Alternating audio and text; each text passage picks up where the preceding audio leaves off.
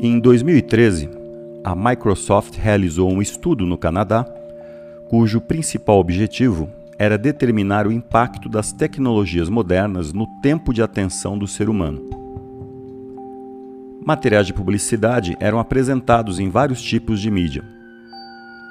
O estudo se baseou em entrevistas e no monitoramento de eletroencefalograma, com o objetivo de medir os três tipos de atenção o sustentado, que é a capacidade de manter o foco em atividades repetitivas, o seletivo, que é a habilidade de não se distrair, e o alternado, que é a mudança de atenção entre tarefas que exigem diferentes habilidades cognitivas.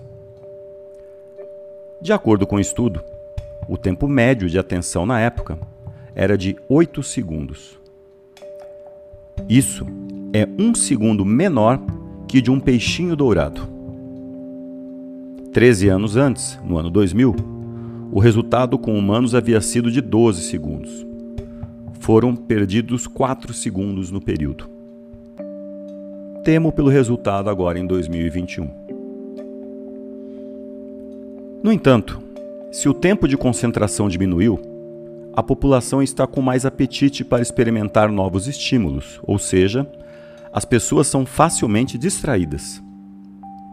O que mais influencia no comportamento são a quantidade de consumo de mídia, a frequência em que se usa mais de uma tela, a velocidade de adoção de tecnologia e o uso das redes sociais.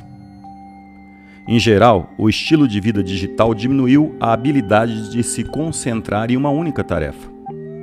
O fato de usar múltiplas telas treina os consumidores para serem menos seletivos para filtrar as distrações, ou seja, estão mais propensos para novos estímulos. Segundo a Microsoft, há aí uma oportunidade de sequestrar a atenção dos usuários, mas, por outro lado, é necessário trabalhar ainda mais para mantê-la.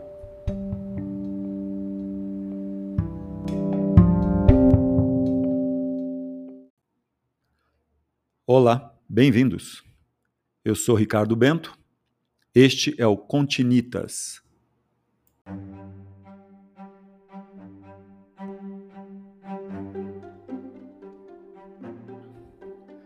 Um podcast sobre história, arquitetura e construção, literatura, cultura e suas conexões. Continitas.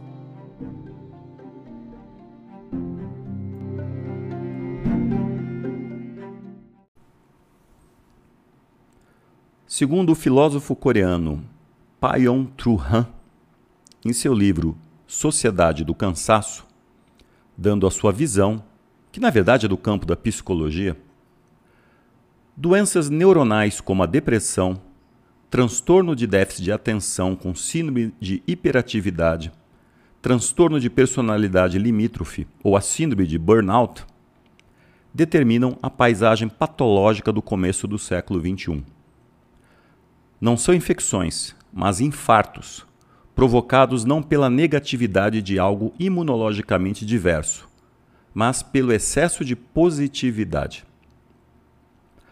A sociedade disciplinar de Foucault, feita de hospitais, asilos, presídios, quartéis e fábricas, não é mais a sociedade de hoje. Em seu lugar, há muito tempo entrou uma outra sociedade. Uma sociedade de academias de fitness, prédios de escritórios, bancos, aeroportos, shopping centers e laboratórios de genética. A sociedade do século XXI não é mais a sociedade disciplinar, mas uma sociedade de desempenho. A sociedade disciplinar é uma sociedade da negatividade. Já a sociedade de desempenho vai se desvinculando cada vez mais da negatividade. No lugar de proibição, mandamento ou lei, entram projeto, iniciativa e motivação. A sociedade disciplinar gera loucos e delinquentes. A sociedade de desempenho, ao contrário, produz depressivos e fracassados. Para elevar a produtividade, o paradigma da disciplina é substituído pelo paradigma do desempenho ou pelo esquema positivo do poder. Pois a partir de um determinado nível de produtividade, A negatividade da proibição tem um efeito de bloqueio, impedindo um maior crescimento. A depressão seria o adoecimento de uma sociedade que sofre sob o excesso de positividade. Reflete aquela humanidade que está em guerra consigo mesma. O excesso de trabalho e desempenho agudiza-se numa autoexploração.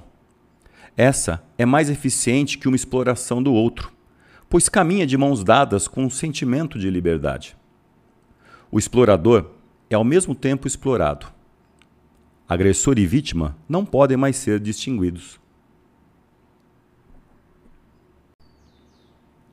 O excesso de positividade se manifesta também como excesso de estímulos, informações e impulsos.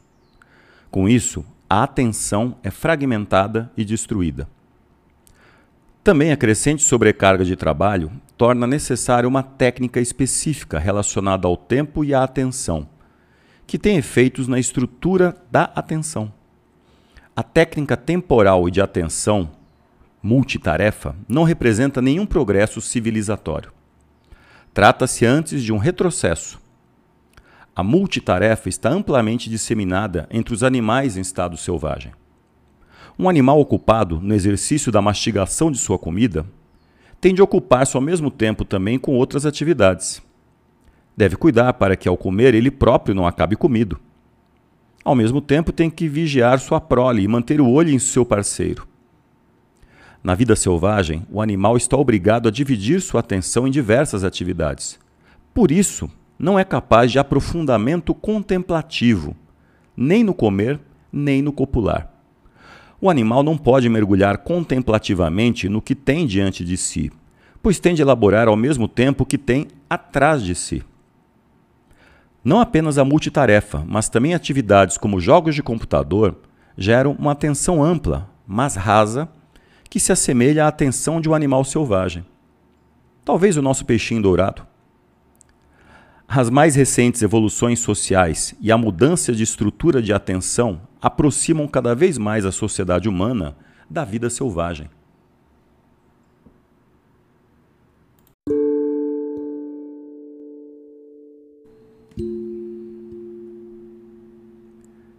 Existia então uma tensão extraordinária uma paixão que ultrapassava as medidas habituais burguesas. E essa tensão se fazia sentir entre os dois grupos de forças que eram a necessidade de amor e os impulsos contrários, dentre os quais cumpria mencionar a vergonha e o asco. Travada nos abismos da alma, essa luta impedia, nos ditos casos, que os instintos extraviados chegassem a ser pacificados, protegidos e moralizados de modo que fossem conduzidos à harmonia usual e à vida amorosa regular. E como terminava esse combate, pois tratava-se mesmo de um combate entre as potências da castidade e do amor. Terminava aparentemente com a vitória da castidade. O medo, as conveniências, a repugnância pudica, o trêmulo desejo de pureza, todos eles oprimiam o amor mantinham-no agrilhoado nas trevas, davam acesso à consciência e à atividade, quando muito a uma parte, jamais, porém, ao todo múltiplo e vigoroso das suas reivindicações confusas. No entanto, essa vitória da castidade não era mais que aparente. Não passava de uma vitória de pirro, pois a potência do amor não se deixava reprimir nem violentar. O amor oprimido não estava morto não. Vivia, continuava nas trevas, no mais profundo segredo, a almejar a sua realização. Rompia o círculo mágico da castidade e ressurgia, ainda que sob a forma metamorfoseada dificílima de reconhecer. E qual era, afinal, a forma e a máscara que usava o amor vedado e oprimido na sua reaparição? Assim perguntou o Dr. Krokowski e deixou-se olhar passar ao longo das filas, como se esperasse seriamente uma resposta dos seus ouvintes. Ora, essa resposta teria de ser dada por ele mesmo, que já dissera tantas outras coisas. Ninguém a sabia além dele, mas ele haveria de sabê-la, e isso se notava em sua expressão. Com seus olhos ardentes, sua palidez de cera, sua barba negra e as sandálias de monge por cima das meias de lã cinzenta, parecia simbolizar na sua própria pessoa aquela luta entre a castidade e a paixão de que acabava de falar. Ao menos era essa a impressão de Hans Castorp, enquanto, como todos os demais, esperava com suma curiosidade ficar sabendo sob que forma voltava o amor rechaçado. As mulheres mal se atreviam a respirar.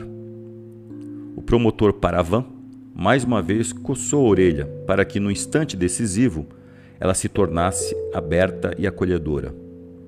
Eis o que disse o Dr. Krokowski. Sob a forma de doença. O sintoma da doença nada é senão a manifestação disfarçada da potência do amor. E toda doença é apenas amor transformado. A Montanha Mágica, Thomas Mann.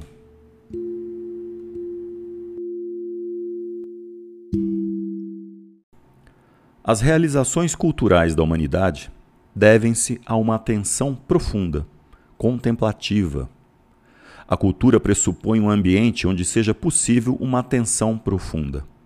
Essa atenção profunda é cada vez mais deslocada por uma forma de atenção bem distinta, a hiperatenção, hyperattention. Essa atenção dispersa se caracteriza por uma rápida mudança de foco entre diversas atividades, fontes informativas e processos. Segundo Nietzsche, temos de aprender a não reagir imediatamente a um estímulo, mas tomar o controle dos instintos inibitórios, limitativos. A falta de espírito, falta de cultura, repousaria na incapacidade de oferecer resistência a um estímulo. Reagir de imediato e seguir a todo e qualquer impulso já seria uma doença, uma decadência, um sintoma de esgotamento. É uma ilusão acreditar que quanto mais ativos nos tornamos, tanto mais livres seríamos.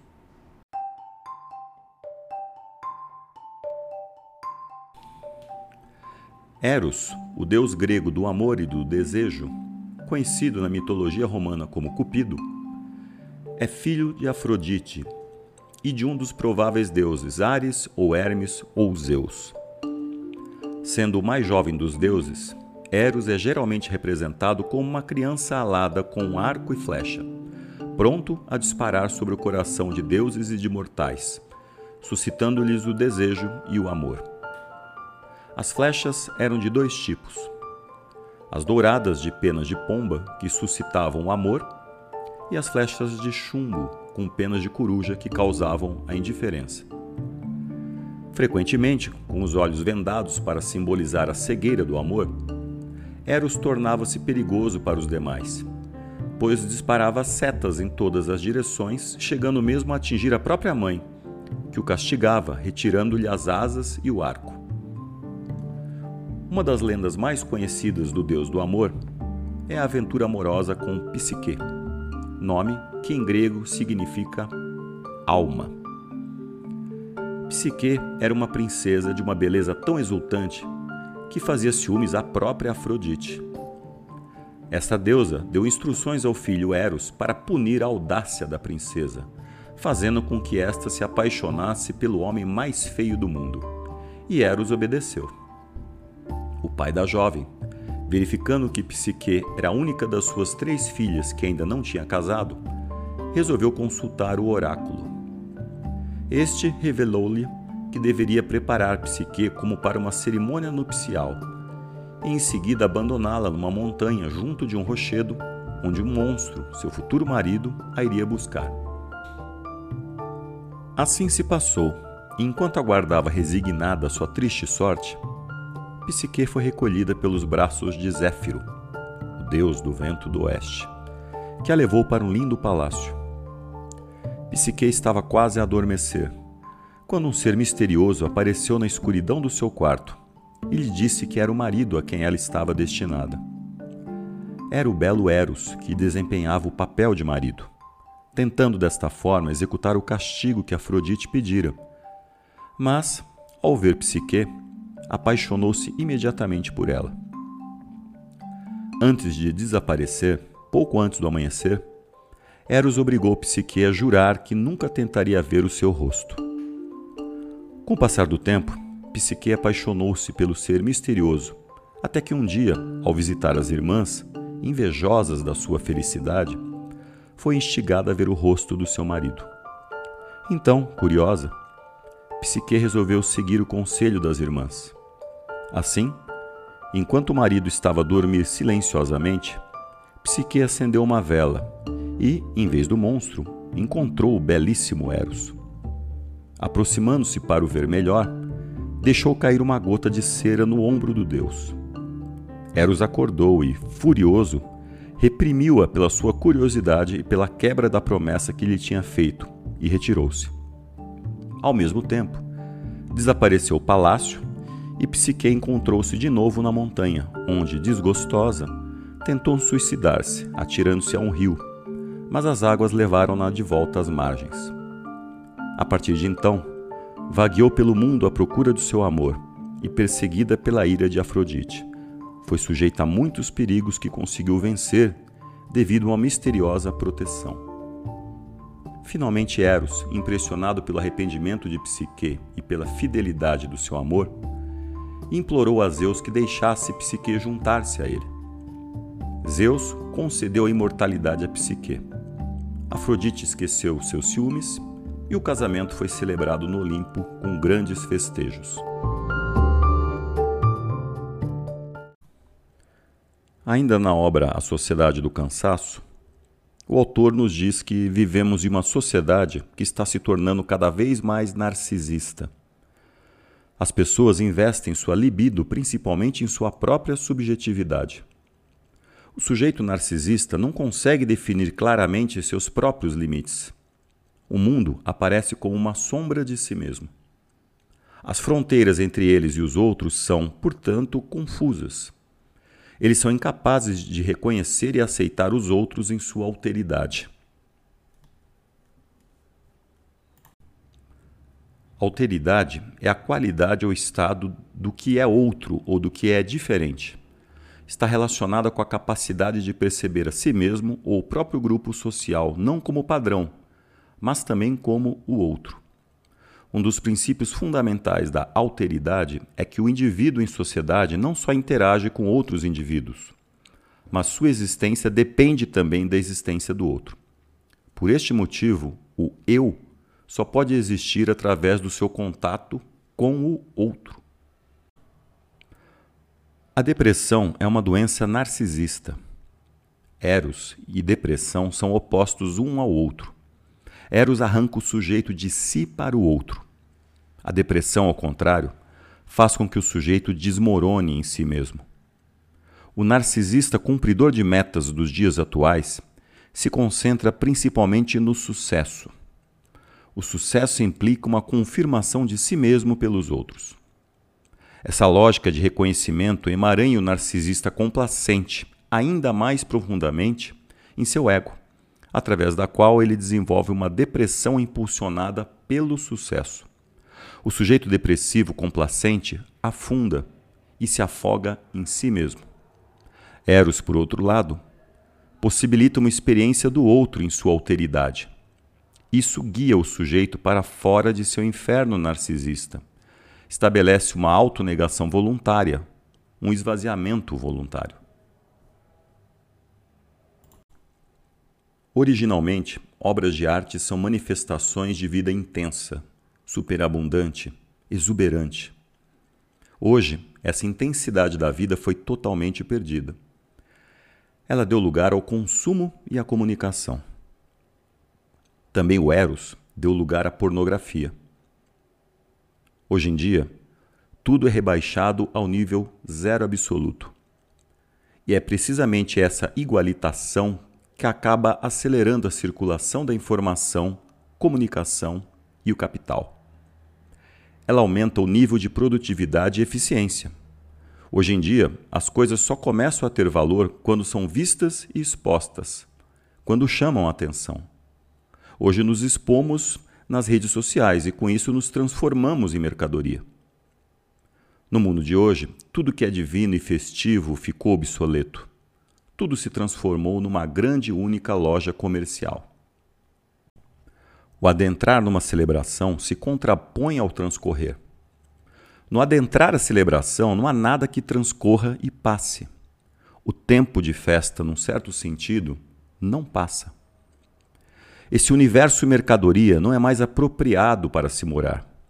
Ele perdeu toda a relação para com o divino, para com o sagrado, com o mistério, com o infinito, com o supremo, com o elevado. Perdemos toda a capacidade de admiração. Vivemos uma loja mercantil transparente, onde nós próprios, enquanto clientes transparentes, somos supervisionados e governados. Já é hora de transformar essa casa mercantil novamente numa moradia, numa casa de festas, onde vale a mesma pena viver. No livro de Platão chamado As Leis, disse o seguinte: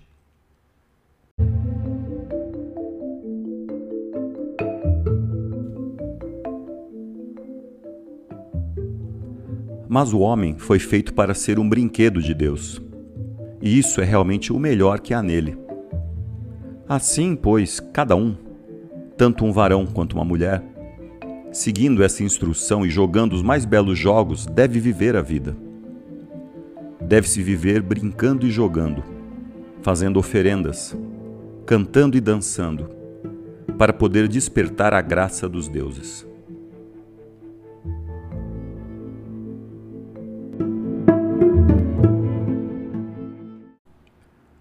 Uma obra de arte que popularizou o mito de Eros e Psique é a obra escultórica intitulada Psique é reanimada pelo beijo de Eros, de Antônio Canova, e que se encontra no Louvre, em Paris.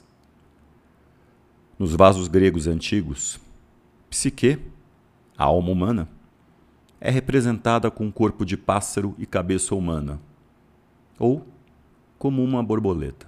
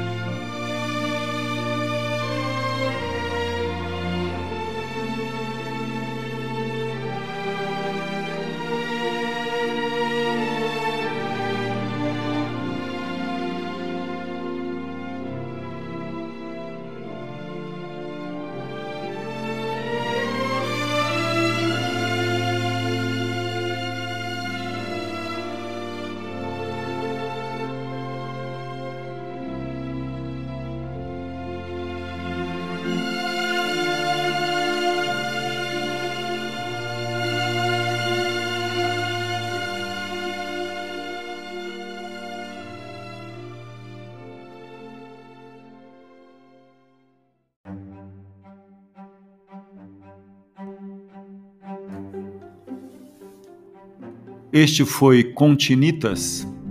Eu sou Ricardo Bento. Até a próxima.